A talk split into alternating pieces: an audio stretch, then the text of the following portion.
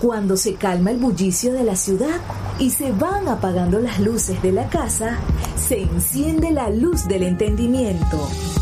Desde este momento comienza Puerto de Libros, Librería Radiofónica, programa que contiene todos sus elementos tipo A. Puede ser escuchado por niños, niñas y adolescentes sin la supervisión de padres, madres o representantes. Comienza Puerto de Libros, Librería Radiofónica. Este programa llega a ustedes con el apoyo de Puerto de Libros, Librería de Autor. Consulta todas nuestras ofertas en nuestras redes sociales arroba Puerto de Libros. Sultana del Lago Editores, empresa zuliana de servicios editoriales. Conviértete en autor. Contáctalos en su página web sultanadelago.com.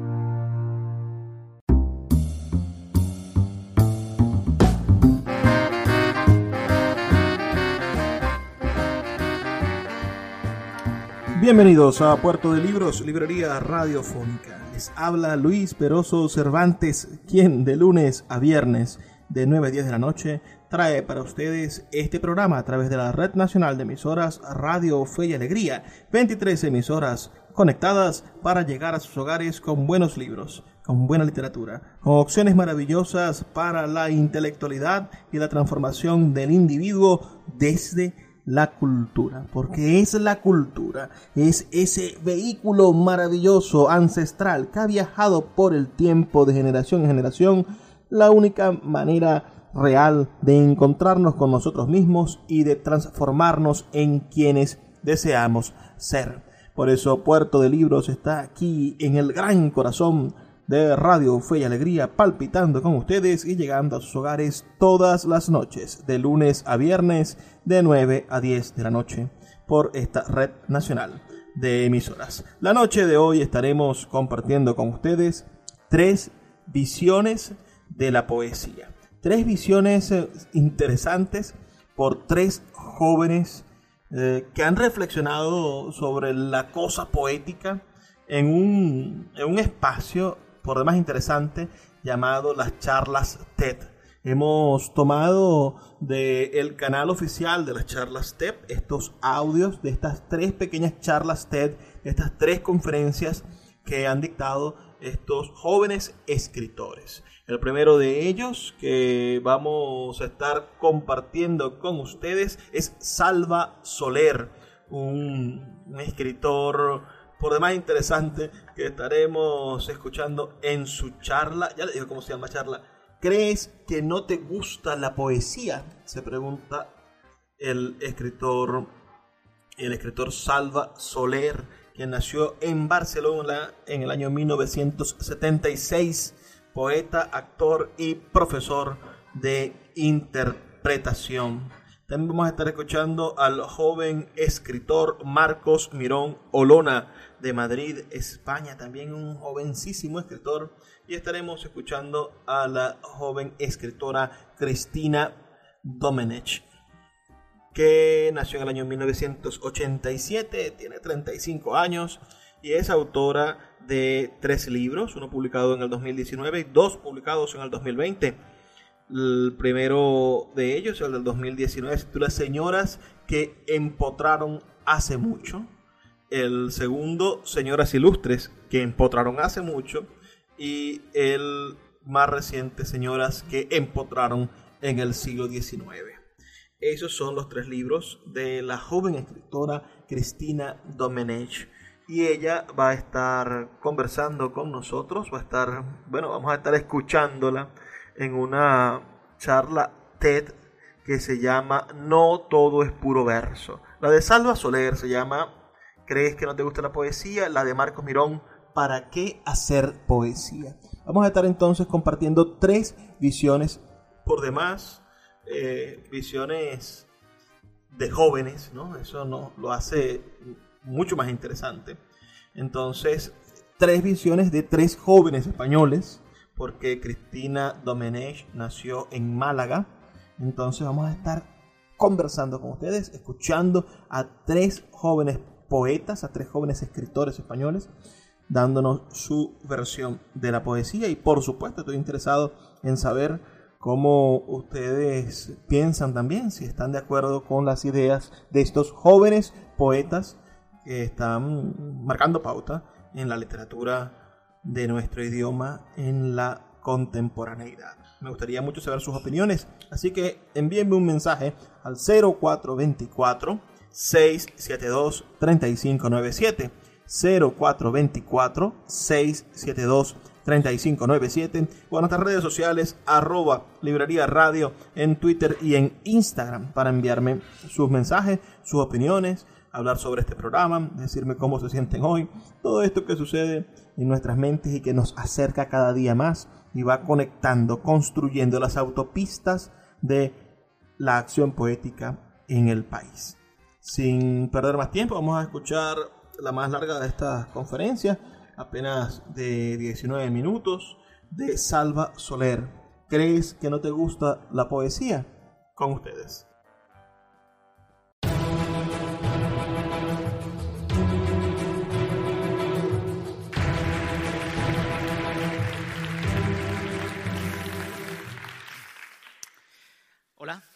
Mi nombre es Salva Soler y vengo a hablar de poesía.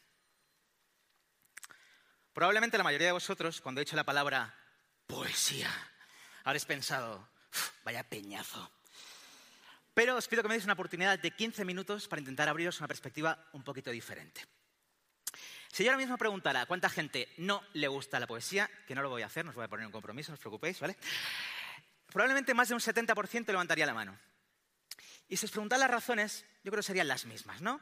Eh, es aburrida, no la entiendo, el lenguaje es muy lejano, no, eso es solo contar sílabas y rimar, no me transmite nada. Pero cuando decimos que algo es poético, es que es bello, ¿no? Cuando decimos que un paisaje es pura poesía, es que es hermoso. ¿Cómo puede ser entonces que algo que para todo el mundo está relacionado a algo bello sea aburrido y a esa misma gente no le transmita nada. Pues señoras y señores, porque nos han educado mal. Así de claro. Hay un rechazo y un prejuicio. Y lo entiendo. Porque es el mismo rechazo y el mismo prejuicio que yo sentía cuando la estudiaba en el colegio. Yo la aborrecía. Y ahora me dedico a la poesía. ¿Qué es lo que cambió entonces para que yo pasara de aborrecerla a dedicarme a ella? Pues, pues que yo jamás aborrecí el qué, aborrecí el cómo. El cómo, la forma en la que hacemos las cosas, es lo que hace que el qué, en este caso la poesía, llegue y conecte con los demás. Yo odiaba el brócoli hasta que llegó alguien y me lo cocinó de forma diferente y sabrosa. Y por ejemplo, me encantaba la historia porque yo tenía un profe eh, en, en, clase que llegaba el tío y nos decía: Vale, a ver, hoy vamos a estudiar la batalla de Waterloo. Levantaos, todo el mundo de pie. Tú vas a hacer de Napoleón, tú de caballo, lo siento, nos faltan personajes, tete, ¿vale? Y nosotros la recreábamos, entonces la aprendíamos y la recordábamos porque la habíamos vivido como una aventura en vez de empollarla sentados como si fuéramos robots.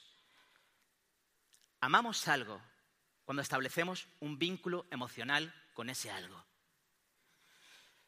Y es muy difícil establecer ningún tipo de vínculo con la poesía porque nos la enseñan de forma aburrida, con los mismos textos antiguos de siempre y como algo mental y no emocional. Luego voy a volver a la, educación porque para mí es, la base de todo. Pero sí que os tengo que reconocer que no ayuda mucho que la poesía no ha evolucionado al mismo ritmo que otras artes. Vamos a comprobarlo. Vamos a ver, por ejemplo, visualicemos. Em, música. Visualicemos. Concierto de cámara barroco, concierto de Queen. ¡Opa! Estamos vibrando ahí, ¿eh? A tope, muy bien. Evolución, genial. Vale, teatro. Coro griego gritando, ¡Oh Zeus, gran Zeus! El rey león. ¡La cigüeña! Evolución. Perfecto, muy bien. Cine o televisión, series, ¿no? Cine mudo, Juego de Tronos. Spoiler, perdón, lo siento. Vale. Poesía. Cien cañones por banda, viento en popa, toda vela.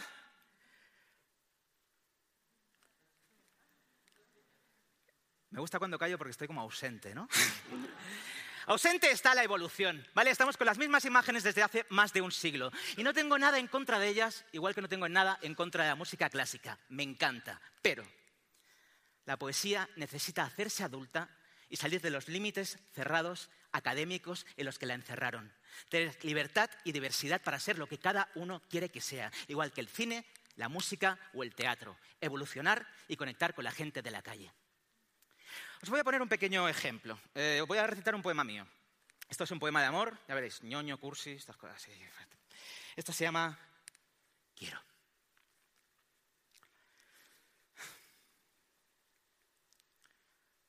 Tal vez quieres que sea constante cual reloj de arena, que sea el sentido de una vida entera, que sea tu brújula si estás perdida, que te lleve en brazos cuando estés vencida, la gota malaya que está en que tus dudas, la ola que vuelve y mece tus culpas. Que salpique mares, que ilumine estrellas, que derrita soles, que desande huellas, que sea constante, que sea constante, que sea constante, que sea constante. Si tú quieres, puedo. Puedo ser constante. O tal vez quieres que sea tan rápido, que siempre sientes que aprovecha el tiempo, jamás te pierdes en ningún silencio, pues siempre lleno de miles de nada todas las pausas. O que sea tan lento, como si fuera el instante preciso en que se paró el mundo durante el segundo que duró nuestro primer beso. Tal vez quieres eso, que dilate el tiempo o que sea el silencio. Si tú quieres, puedo. O tal vez quieres que sea grande, grande, grande, grande, inmenso, arrollador, que tenga la personalidad del mejor villano, la fuerza de un espartano, que eclipse estrellas con las manos, que sea tu Big Bang y antes de conocer cualquier teoría, que mi onda expansiva provoque tu implosión, que te derrita, que tenga tanta rabia acumulada, que mi grito sea tu bandera en mil batallas, que ocupe tanta densidad en tu existencia, que te sientas un agujero negro en mi presencia, que ni avances ni retrocedas, que ocupe tanto espacio en tu existencia, que te sientas un meteorito a la deriva mis ausencias, que ni te estrelles, ni te detengas. Si tú quieres, puedo, puedo ser tan grande. O tal vez quieres que sea pequeño, que sea del sudor la gota, del polvo la mota, que quepa en un poro de tu piel, el entretejido de tu vestido, que sea vulnerable, una partícula en tu aire, que me lleves dentro, sin hacerte ruido, que me lleves encima, sin hacerte nido, ser solo tu cobijo, no tu espada. Ser solo tu patita y no tus garras. Si tú quieres, puedo. Puedo ser pequeño. O tal vez quieres que sea ansioso, nervioso, jamás llegue a trazo y seas bozos, que me mueva sin sentido haciendo escorzos, o que sea un bailarín. Maravilloso, sensual, sexual, ritmo bien marcado, perfecta ejecución, con control, o que vaya por la vida a lo cubano, botella de ron, tabaco habano, o a lo argentino, mate, alfajor, este, el propio peso de la existencia como disolver el estado químico, el propio peso del cómo transformando la irremediable atracción de dos cuerpos en un tango. O simplemente hacerte reír. Si tú quieres, puedo. Puedo ser constante, tapar el silencio, puedo estar callado, dilatar el tiempo, puedo ser inmenso, puedo ser pequeño, puedo ser gracioso, puedo ser nervioso, bailarte alrededor o ser tu eje, ser tu confesor o un confidente, follarte tan rápido que te sientas amada amarte tan lento que te sientas follada. Puedo ser un nómada que forja hogares o puedo ser una entraña de dos mitades. Si tú quieres puedo, si tú quieres vuelo, si tú quieres sueño, si tú quieres vuelvo. Solo dime, quiero. Gracias. Síguenos en arroba Librería Radio. El poeta Luis Peroso Cervantes le acompaña en Puerto de Libros, Librería Radiofónica, por Radio Fe y Alegría, con todas las voces.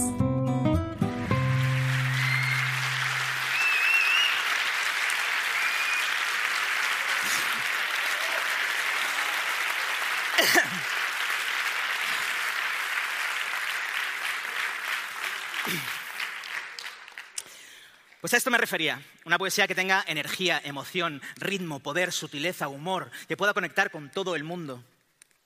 En mis espectáculos hay gente de 13 a 80 años. He recitado en el Parlamento Europeo, en algunos de los festivales más importantes del mundo, en 13 países diferentes. Y os tengo buenas noticias. Sí. Ya existen nuevos formatos de presentar la poesía oral y la literatura hablada, el spoken word, que os van a flipar. Eh, yo fui campeón de España y medalla de bronce en la Copa del Mundo de Poetry Slam en 2015. El slam es el más popular de todos esos formatos. Existe por todo el mundo y en él el público vota y decide un ganador. Teniendo en cuenta que el texto, que ha de ser propio, es tan importante como la forma de presentarlo, el qué y el cómo. Se ha hecho tan popular en países como Francia, Brasil, Alemania o Estados Unidos que en Estados Unidos ha pasado de ser un movimiento surgido de la calle, de la gente, a estudiarse en la universidad.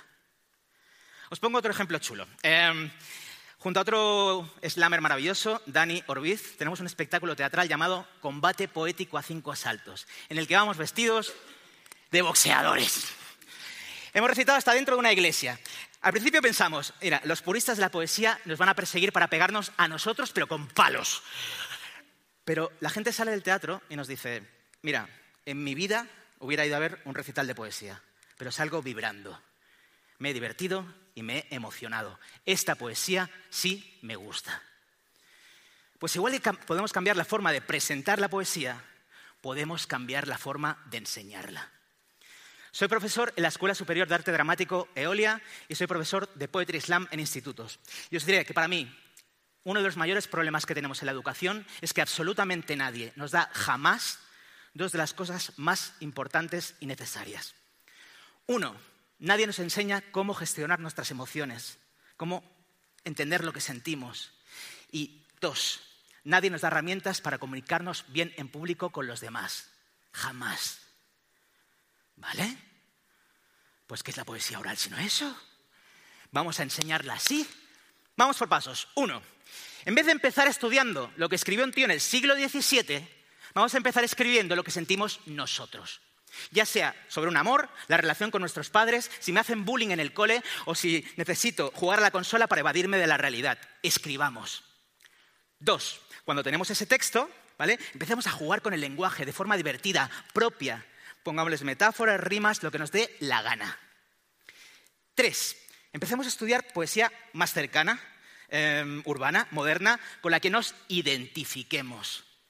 Cuatro, leamos nuestro texto en voz alta con el resto de la clase o del colegio. Sintamos que nuestra opinión es escuchada. Y cinco, para que llegue esa opinión, básicamente que nos den herramientas para poder comunicar bien nuestro mensaje en público. Por ejemplo, cómo superar el miedo y la vergüenza.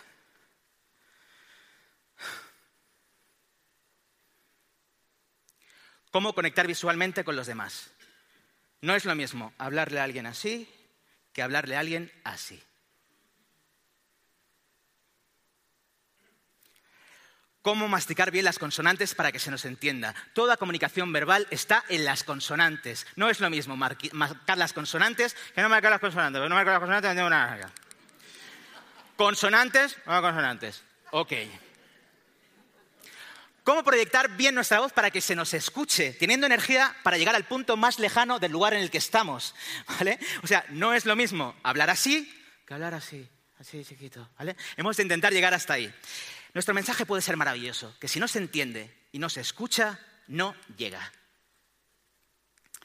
cómo utilizar el lenguaje no verbal. Es el 80% de, de toda comunicación. Solo el 20% es la palabra. Lo otro es el cuerpo. ¿Cómo nos, estamos vivos, ¿no? Pues estamos vivos, transmitámonos con vida. no hay tiesos como palos. Cómo ser naturales y expresar emociones verdaderas. No sonar fingidos. Porque ahí estamos provocando la empatía de quien nos escucha. Y cuando hemos finalizado este proceso y amemos la poesía porque la sintamos como algo cercano, entonces sí, que vengan y nos digan, mira chicos, pues había unos tíos en el siglo XVII llamados Quevedo y Góngora que escribían de las mismas cosas que vosotras, pero con un lenguaje de la época.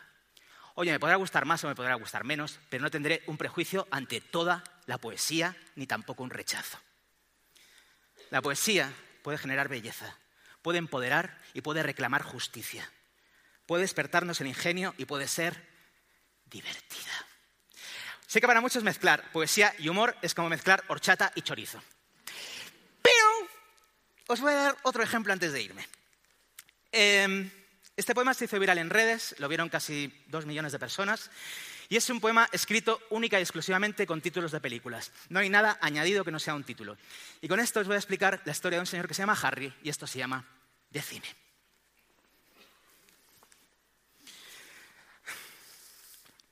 2001, noviembre. En busca de la felicidad, cuando Harry encontró a Sally, mamma mía, amor a primera vista. La primera cita, un domingo cualquiera, un día en las carreras, una tarde en el circo, una noche en la ópera, qué noche la de aquel día, mejor imposible. 28 días después, leyendas de pasión. 28 semanas después, el apartamento, los mejores años de nuestra vida. Y cuando menos te lo esperas, cásate conmigo.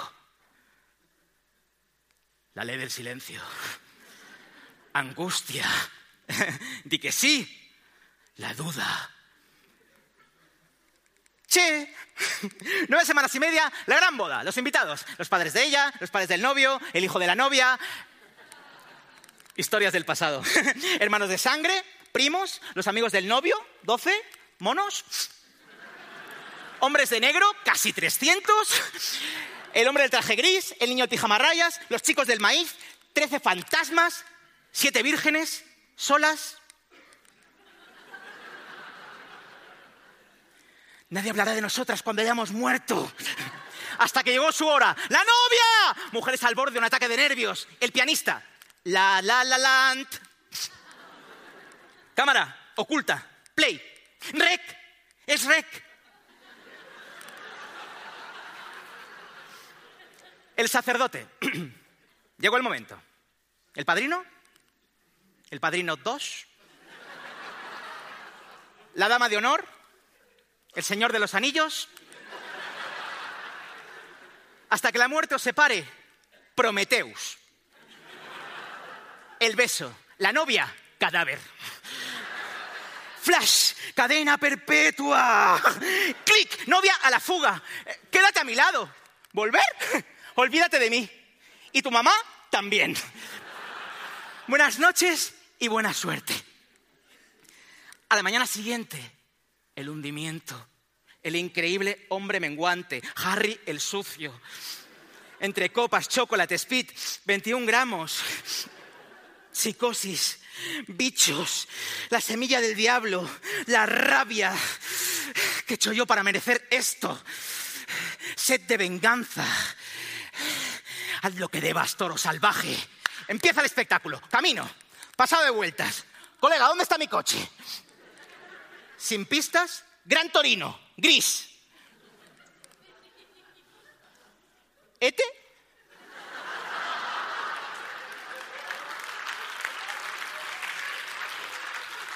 ¡Eh, azul! ¿El otro? Mercy, Tron, a todo gas, a todo gas 2, a todo gas 3, a todo gas 4, a todo gas 5, a todo gas 6, el diablo sobre ruedas, de ring. Llamada perdida. Mensaje oculto. Ella, Ger. Una verdad incómoda. Recuerdos mortales. El rascacielos de la muerte, subida al cielo, planta séptima, al filo del abismo. Vértigo. ¿Ser o no ser? Decisión crítica.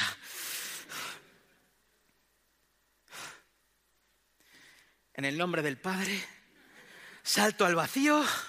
Ágora, el vuelo, el grito, aterriza como puedas, el golpe. El cuerpo, la sangre, azul oscuro, casi negro. Coma.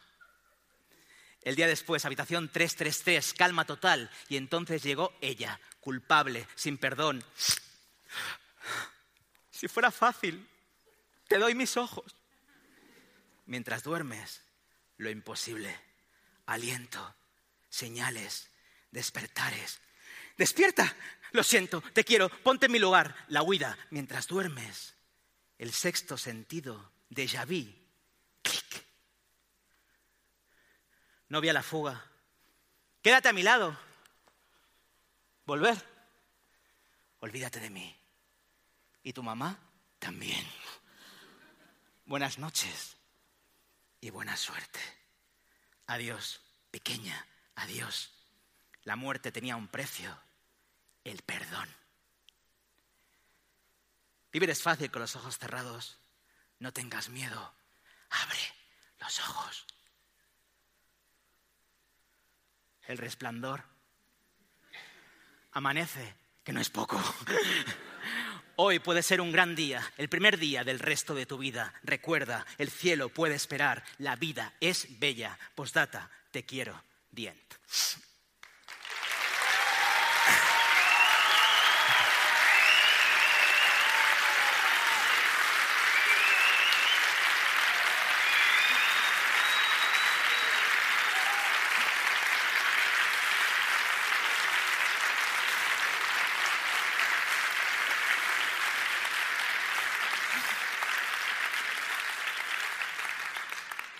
Pues a esto me refiero, a cambiar el cómo. La poesía no es aburrida, nos la han hecho aburrir. La poesía no es algo lejana, nos la han hecho sentir como algo lejano. Ojalá la próxima vez que os pregunten, ¿te gusta la poesía? respondáis sí, o como mínimo respondáis, oye, mira, pues depende del qué y sobre todo depende del cómo. Muchas gracias.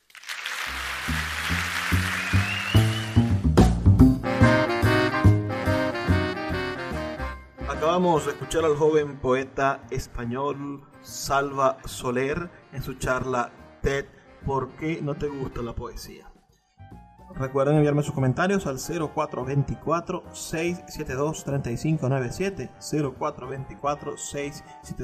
0424-672-3597, con nuestras redes sociales, arroba librería radio, en Twitter y en Instagram. En el siguiente segmento vamos a escuchar a la joven escritora Cristina Domenech con su charla TED no todo es puro verso. Hacemos una pausa de dos minutos y ya volvemos con más de Puerto de Libros, Librería Radiofónica. Escuchas Puerto de Libros con el poeta Luis Peroso Cervantes. Síguenos en Twitter e Instagram como arroba Librería Radio.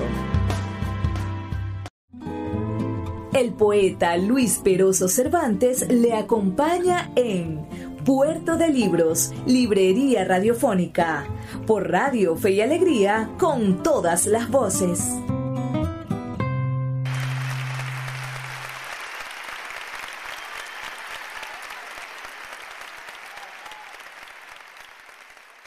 Dicen que para ser poeta hay que bajar alguna vez al infierno. La primera vez que entré en la cárcel no me sorprendió ni el ruido de los candados, ni las puertas que se iban cerrando, ni las rejas, ni nada de todo lo que yo me había imaginado. Tal vez porque la cárcel está en un lugar que es bastante abierto, se ve el cielo, las gaviotas pasan volando y te crees que tenés el mar ahí al lado, que estás muy cerquita de la playa.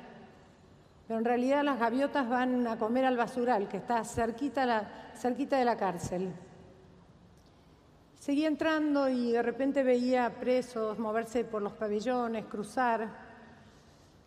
Fue como si diese un paso hacia atrás y pensara que yo podría perfectamente haber sido alguno de ellos, de haber tenido otra historia, otro contexto, otra suerte porque nadie, nadie puede elegir el lugar en donde nace.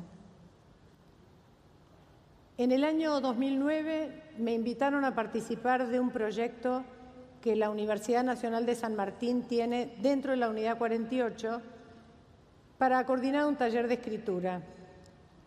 El servicio penitenciario le cedió un terreno en el fondo de la universidad, en el fondo de la cárcel, y ahí mismo construyeron el edificio del centro universitario. La primera vez que me reuní con los presos les pregunté por qué estaban pidiendo un taller de escritura y me dijeron que ellos querían poder poner en un papel todo lo que no podían decir y lo que no podían hacer. Yo ahí decidí que quería hacer entrar la poesía a la cárcel. Entonces les dije, que por qué no trabajábamos con la poesía, si sabían lo que era la poesía, nadie tenía ni idea de, de qué era realmente la poesía. Y además ellos me plantearon que el taller no era solamente para los presos universitarios, sino que también abarcaba a toda la población de presos comunes. Y entonces yo dije, para empezar este taller yo necesito alguna herramienta que tengamos todos. Y esa herramienta era el lenguaje.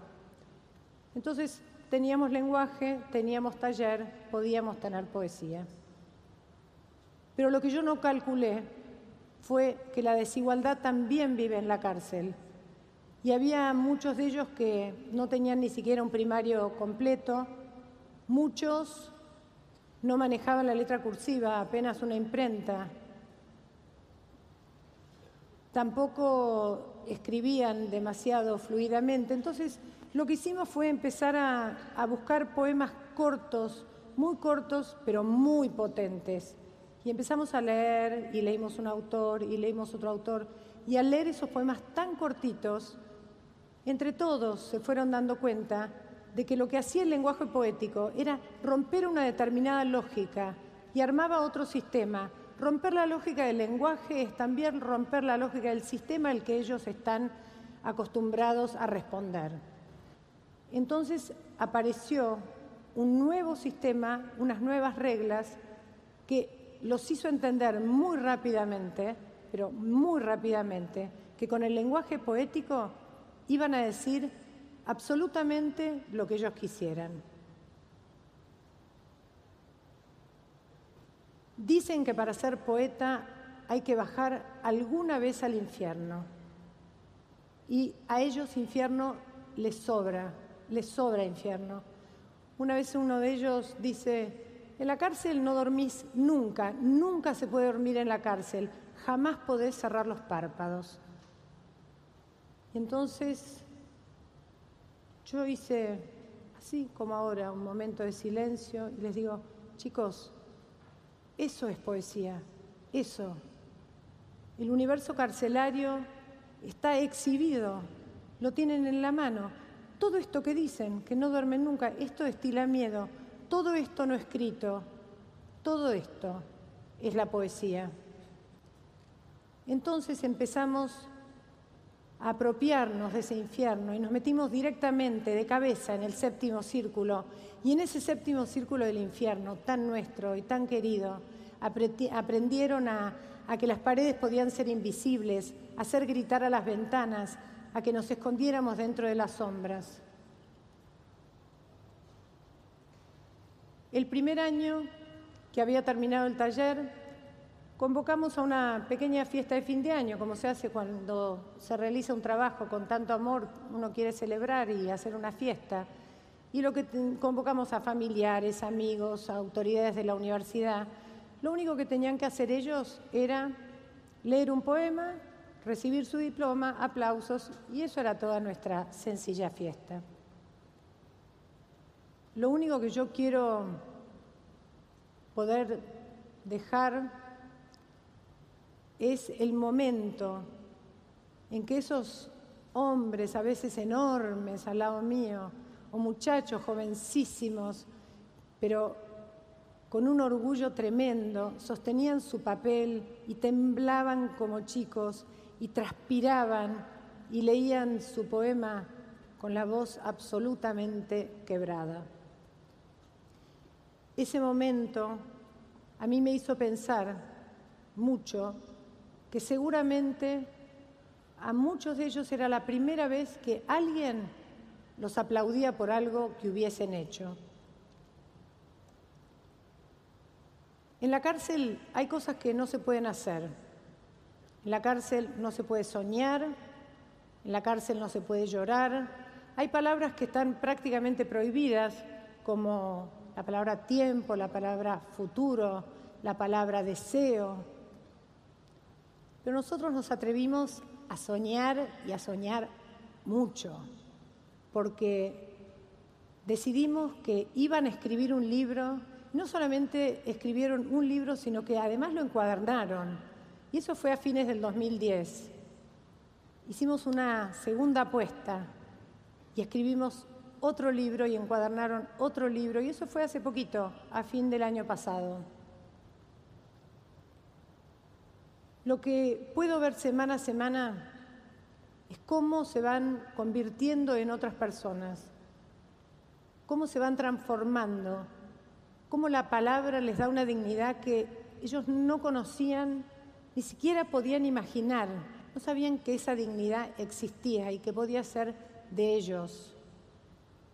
En el momento del taller, en ese infierno amado que tenemos, todos damos, abrimos las manos y el corazón y damos lo que tenemos, lo que podemos, todos, todos por igual. De esa forma uno siente que al menos muy poquitito está reparando esa tremenda fractura social que hace que a muchos como ellos, a muchísimos como ellos, los espera la cárcel como único destino. Recuerdo un verso de un enorme poeta, de un gran poeta, de la unidad 48, de nuestro taller, Nicolás Dorado. Tengo que conseguir un hilo infinito para coser esta gran lastimadura. La poesía hace eso, cose las lastimaduras de la exclusión, abre puertas. La poesía hace de espejo, inventa un espejo que es el poema. Ellos se reconocen, se miran en el poema y escriben desde lo que son y son desde lo que escriben. Para poder escribir hace falta que ellos se apropien del momento de la escritura, que es un momento extraordinario de libertad. Tienen que entrar en la cabeza y buscar ese pedacito de libertad que nunca, que nunca nadie les puede quitar al momento de escribir y que también eso les sirve para comprobar que la libertad es posible aún estando dentro de la cárcel y que la única reja que tenemos en nuestro maravilloso espacio es la palabra reja y que todos en nuestro infierno ardemos de felicidad cuando se prende la mecha de la palabra.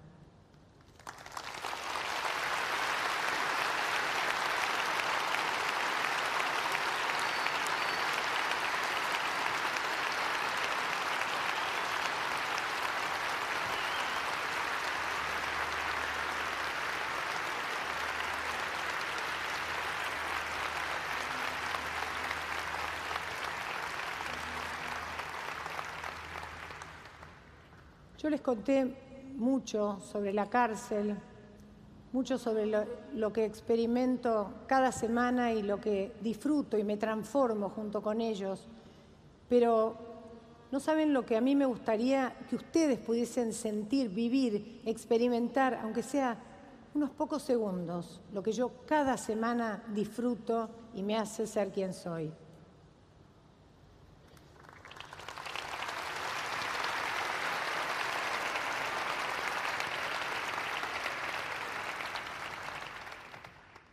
Corazón mastica lágrimas de tiempo, ciego de ver esa luz, oculta la velocidad de la existencia, donde reman las imágenes, lucha, no se deja ir.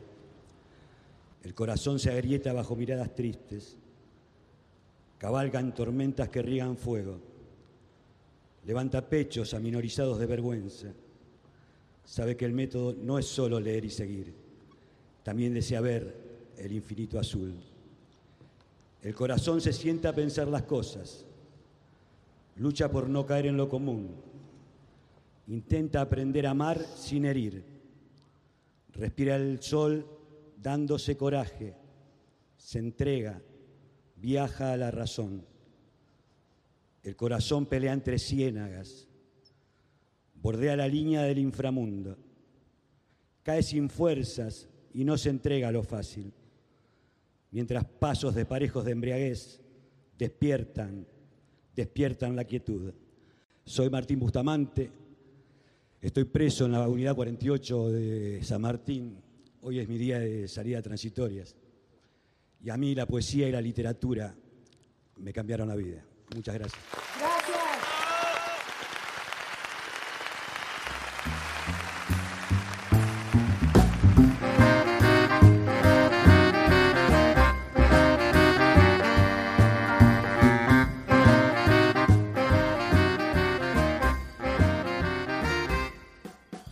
Qué conmovedor trabajo hace esta maravillosa poeta con ese mundo, ¿no? El mundo de ofrecer libertad a las personas a través de la palabra. ¿Qué opinión merece para ustedes? Por favor, sus comentarios al 0424 672 3597 0424 672 3597. Vamos a hacer una pausa para escuchar los mensajes de Radio Fe y Alegría y volveremos con la última charla de esta noche que está en la voz del joven Marcos Mirón. ¿Para qué hacer poesía? Y claro, sus comentarios que para mí son muy, pero muy importantes. Síguenos en arroba Librería Radio. El poeta Luis Peroso Cervantes le acompaña en Puerto de Libros, Librería Radiofónica, por Radio Fe y Alegría, con todas las voces. Este verano perdí a mi perra. Murió. A los pocos días, en contra de mi voluntad, un nuevo perro entró en mi hogar. Yo, amante de los animales, no concebía cómo podía odiar tanto a ese pobre animal, que no lo merecía. Una noche se me cayó un trozo de galleta al suelo y esta vez no fue mi perro de toda la vida el que se lo comió. Entonces lo pensé. Los perros muertos ya no ladran. ¿Qué haces en mi casa, criatura extraña, que menea el rabo y me da la pata? No llegas ni a la altura de ser su fantasma. Yo no odiaba aquel perro. Odiaba pensar que era un sustituto del anterior y no me di cuenta hasta ver lo que había escrito. Por esto, cuando pienso en poesía, pienso en un microscopio, porque a través del poema comprendo un poco mejor lo que siento, lo cual a mí me viene perfectamente, pues rara vez comprendo mis emociones y me rayo muchísimo pensando y pensando sin llegar a solución alguna. Uno de los momentos que más me ha costado comprender está relacionado con el amor, ya que es una emoción muy compleja. Si tuviera que definirlo con algunas palabras, una de ellas sería confusión. Y este momento fue cuando mi novia se fue con otro. Yo ya no quería saber nada del amor. Y aunque no quería volver con ella y ya no la quería, no quería conocer a nadie, ni siquiera labialmente y durante escasos minutos. Una noche le escribí un poema y una de estas estrofas me reveló lo que necesitaba. La toxicidad de tus besos aún irradian mis labios, que son dos jengibres secos y amargos. Los dos últimos versos me hicieron ver que sentía mucho más despecho del que yo creía, y los dos primeros me dieron la solución. Necesitaba simplemente tiempo para asimilarlo, sin confusiones externas. Y eso hice. Y así fue, eso era. De hecho, hoy en día la chica de lo que os hablo es una de mis mejores amigas. Aún así el amor me sigue dando bastante miedo. Y una de las cosas que más miedo me da en este mundo es que un día me digan esa frase que tanto se escuchan en las películas y que está inspirado en la vida real. Me he dado cuenta que ya no te quiero. ¡Wow! No sabría qué responder. ¿Cuándo? ¿Ayer? ¿Desde que cambié de desodorante? ¿Cuándo? Y lo que más miedo me da aún es decirlo yo un día, sentirlo así de repente. Debe ser algo horrendo. Me parece tan terrible dejar de sentir algo tan fuerte de pronto que he decidido que no es cierto, que debe ser algo progresivo y que nos autoengañamos diciendo tantos te quiero como rutina, como si siempre quisiéramos igual, aunque sean distintas situaciones o distintas personas. Al menos eso creo yo. Y por eso, al expresar amor, tengo muy en cuenta la poesía, para que ella sepa exactamente cómo la quiero, para que yo sepa exactamente cómo la quiero. Y para que nunca haya estos malentendidos en las que uno piensa una cosa y busca una cosa, la otra persona busca otra cosa y ambos creen que buscan lo mismo. Y si algún día mis versos cobran menos fuerza o directamente dejan de expresar amor, sabré entonces que estoy dejando de sentir lo que viví diez poemas atrás. Y será espantoso, pero tendré algo más de tiempo para reaccionar. Ambos lo tendremos. De momento, por suerte, no he sentido eso de me despierto y ya no te quiero. Y no creáis que escribo solo por eso. Escribo porque no puedo evitarlo, porque es un impulso irrefrenable, porque es algo tan maravilloso vivir el amor tan intensamente. Es como cuando yo escribo un poema es como si tuviera la emoción dentro y la plasmo en el papel. Pero es que cuando es amor la emoción de la que hablo, no es que la plasme, es que se desborda. Exhalo amor por, por los cuatro costados y encima estoy eufórico al escribir. Querida chica de botas rojas, ya te dije una vez que Ya te dije una vez que yo soy el sapo a quien besaste su verde madurez, y en mi daltonismo nato pretendo ser tu príncipe azul, sin heteropatriarcados ni clichés, porque no es que me inspires, eres mi inspiración. Y esto no es un poema, esto es amor.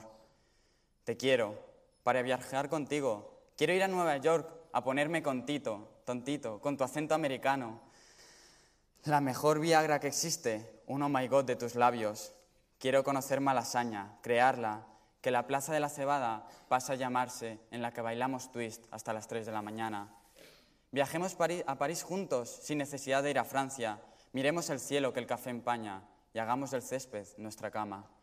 Quiero ir al cine juntos, hacer las palomitas dieta habitual y un cómplice la oscuridad. Quiero que me susurres al oído, silabeando amores prohibidos. Quiero descubrir cartas en la biblioteca y llenar tus libros de cartas.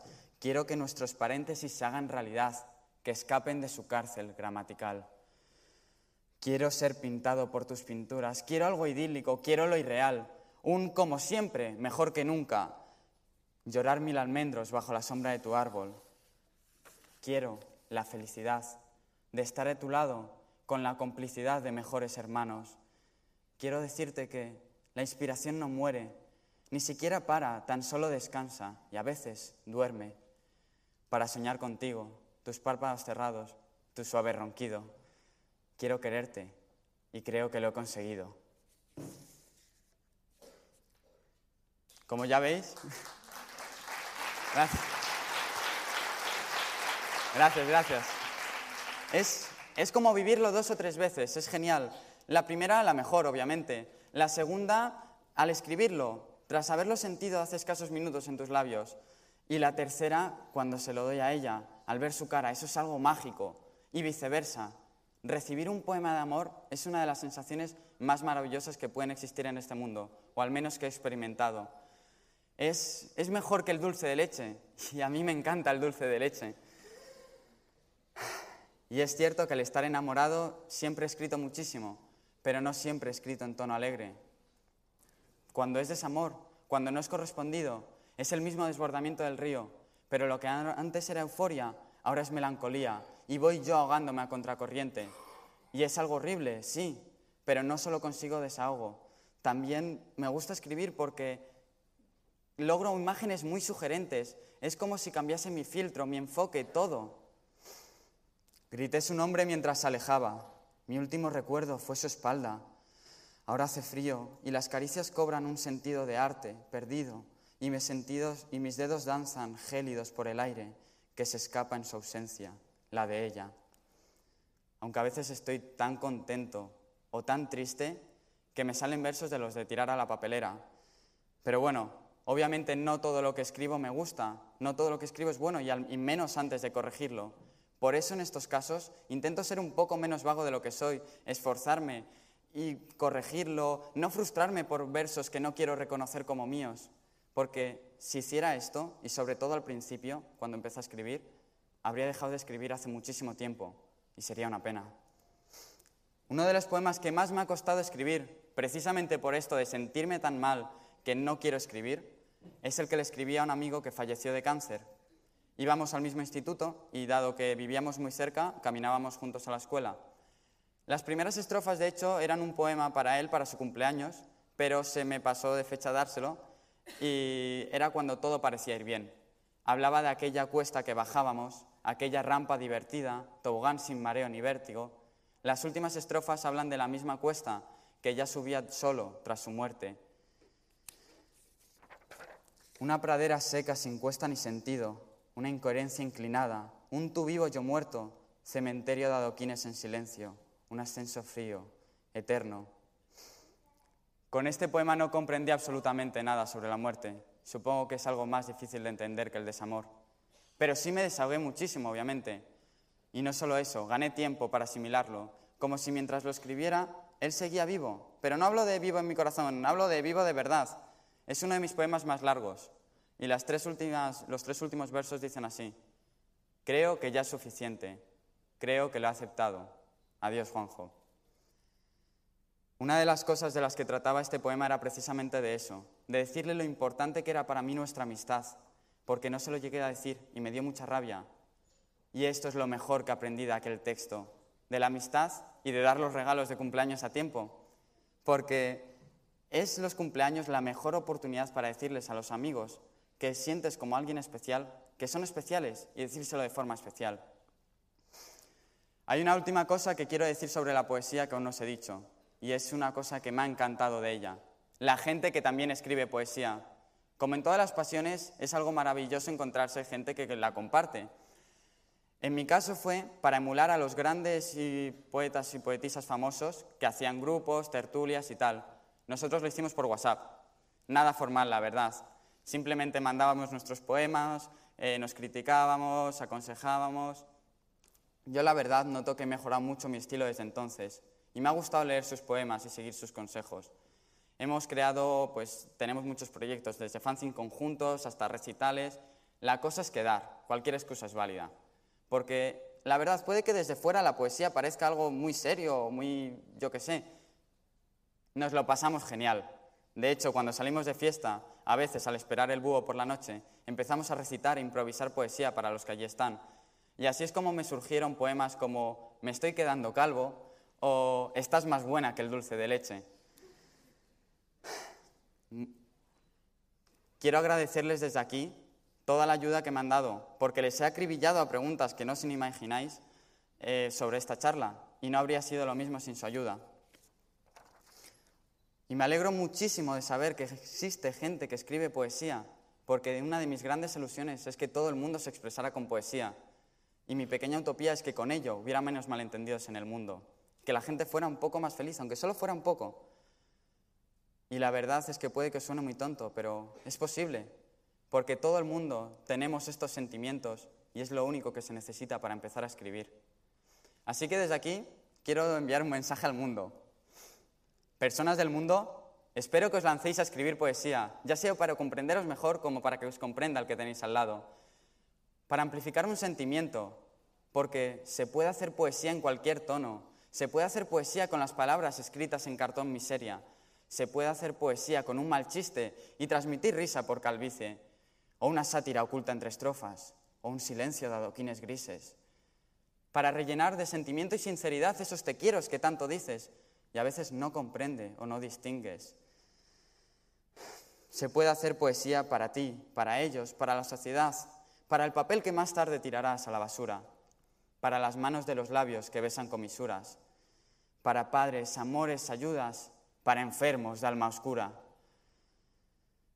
para felicitar amigos de cuerpo envuelto en sepultura, o con tarta y velas y un alma alegre como ninguna, por el hambre y sed de la tuya, que es a ti quien busca para dejarla salir, para que salga, que de poetas no quiere charlas, se puede hacer poesía de tantas maneras que estoy deseando ver la tuya. Muchas gracias.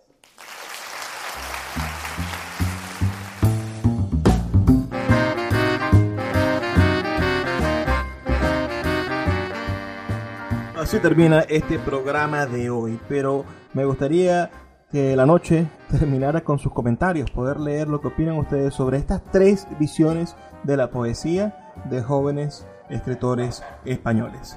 Hágamelo saber al 0424-672-3597, 0424-672-3597, con nuestras redes sociales, arroba librería radio en Twitter y en Instagram. Ha sido un inmenso placer trabajar para ustedes. Les recuerdo que estamos aquí de lunes a viernes de 9 a 10 de la noche por la Red Nacional de Emisoras Radio Fe y Alegría. Trabajo para ustedes Luis Peroso Cervantes. Por favor, sean felices lean poesía.